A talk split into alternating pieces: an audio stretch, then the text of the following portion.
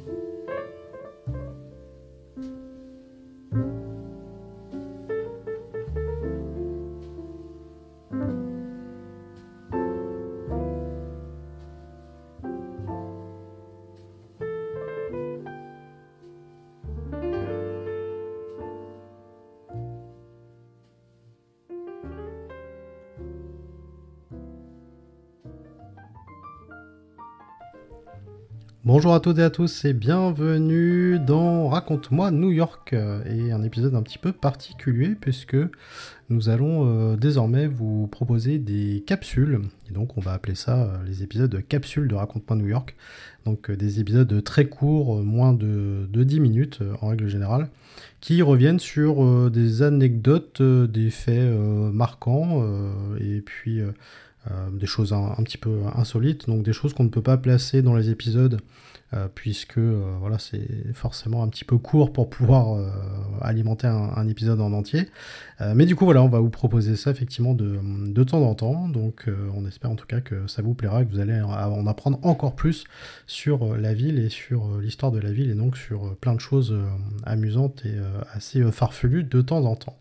N'hésitez pas à nous joindre sur les réseaux sociaux, euh, nous rejoindre sur les réseaux sociaux, que ce soit Instagram, Facebook euh, ou X ou même LinkedIn. Euh, n'oubliez pas également que maintenant nous avons lancé Raconte-moi l'Amérique qui est disponible sur toutes les plateformes. N'hésitez pas également à commenter, à liker les épisodes et puis également à les partager autour de vous. En tout cas, merci beaucoup pour votre fidélité et vos messages qui nous arrivent toujours plus nombreux. Euh, et bien tout de suite, on démarre donc euh, cette première capsule historique de Raconte-moi New York. Cette première capsule, elle va concerner euh, voilà, quelque chose d'un petit peu particulier. Et notamment, si vous avez déjà été dans Greenwich Village, il se peut que vous ayez marché un jour sur le sol du S Triangle, ou le triangle de S en français qui est officiellement le plus petit terrain privé euh, de New York. Euh, ça se trouve, vous ne l'avez absolument pas remarqué. Euh, mais en fait, lui, il est situé à proximité du 75 Bedford Street. et donc, du coup, une résidence connue pour être l'une des plus petites de la ville. Et c'est un minuscule espace qui détient une histoire assez fascinante et pour le moins inhabituelle. Et en fait, pour comprendre un peu ce qu'est le, triangle de S, il faut plonger un petit peu dans le passé du quartier. Et en fait, à l'époque, euh, David S., qui vient de Philadelphie euh, de base, il est propriétaire euh, de l'édifice Voorhees, qui est situé à l'angle de la 7e avenue South et de Christopher Street, au cours des années 1910. Et donc à cette époque, la ville de New York approche David S. en lui annonçant en fait son intention d'acquérir son terrain, euh, puisque euh, pour l'élargissement de la 7e avenue et pour la réalisation du projet de métro en cours.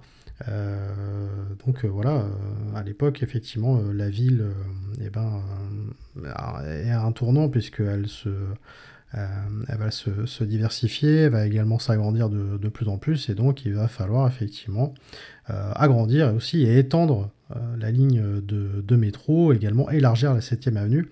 Et la ligne de métro, c'est la IRT Broadway 7th Avenue Line à l'époque, qui est donc concernée par, par cette histoire. Et donc la ville approche David S en lui annonçant donc du coup son intention euh, de lui dire bah voilà, nous on veut racheter euh, ton terrain puisqu'on a besoin euh, en gros de faire des travaux. sauf que eh ben, lui va refuser et la famille S tout entière va refuser donc va rejeter catégoriquement l'idée de céder sa propriété à la ville. Et quelques années plus tard en fait les héritiers de la famille S réalisent que la saisie de la ville avait omis en fait une parcelle de terrain et ils décidèrent alors euh, bah, de revendiquer ce petit morceau de terre pour eux. Et euh, la ville, à son tour, demanda à la famille de faire don de cette portion triangulaire au domaine euh, public.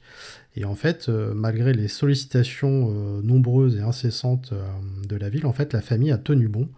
Elle a maintenu son refus, allant même bah, jusqu'à marquer sa propriété en installant une tuile mosaïque à l'endroit précis où ils revendiquaient le terrain. Euh, marquant ainsi leur territoire le 27 juillet 1922. Et en fait, ce, ce morceau de terrain, c'est tout simplement un triangle qui est à peu près l'équivalent d'une part de pizza, voilà, à, peu de choses près, puisqu'il fait 0,04 mètres carrés seulement. Euh, et donc euh, sur euh, ce triangle, il est, écrit, il est écrit Property of the S Estates, which has never been dedicated for public purposes. Euh, donc voilà, c'est écrit euh, en gros euh, dessus, et donc c'est assez drôle effectivement de se dire que eh ben, ce triangle il appartient aux, héritiers effectivement de, la famille S. Alors ça a bien évolué depuis, puisque le terrain changea de main à plusieurs reprises au fil des décennies, et en 1938 il fut vendu au magasin Village Cigars, que vous connaissez certainement, on en a déjà parlé d'ailleurs dans, les épisodes. Donc le magasin qui est voisin pour la somme de 100 dollars américains seulement. Et plus tard, c'est l'université de Yeshiva qui, euh, devient propriétaire de, l'immeuble et du triangle, avant de céder la propriété euh, à la 70 Christopher euh, Street Corporation en 1995. Et ce qui est bien avec cette histoire, c'est que New York, évidemment, est une ville où l'histoire est assez riche. Et donc tous les propriétaires qui se sont euh, succédés euh, depuis, euh, depuis 1938, tous les propriétaires successifs, du coup, ont choisi de préserver cette plaque du S-Triangle, garantissant ainsi que bah, son histoire demeure et demeurera effectivement encore pendant, pendant très longtemps. Donc c'est un triangle que vous pouvez euh, retrouver euh, assez euh, facilement. Et ça se trouve, vous avez peut-être même marché dessus sans spécialement vous en rendre compte. Mais voilà, ça fait partie, encore une fois, des, petites anecdotes assez amusantes et qui font partie de la ville, puisque c'est une histoire assez connue de New York, des New-Yorkais et en particulier des habitants de ce quartier. Voilà, c'était euh, donc euh, la première capsule officielle de Raconte-moi New York. J'espère que ça vous aura plu. On fera des capsules comme ça de temps en temps. Euh, voilà, pour bah, histoire d'étayer un petit peu plus notre podcast et puis surtout vous raconter des, petites anecdotes comme ça que ça se trouve vous ne connaissiez pas ou en tout cas euh, que vous connaissiez mais que vous aviez euh, potentiellement euh, oublié. En tout cas, n'hésitez pas à nous rejoindre encore une fois sur les réseaux et puis bah, écoutez, on se retrouve prochainement pour une prochaine capsule et pour d'autres épisodes bien sûr de Raconte-moi New York et n'oubliez pas également Raconte-moi l'Amérique qui est désormais en ligne sur toutes les plateformes. À bientôt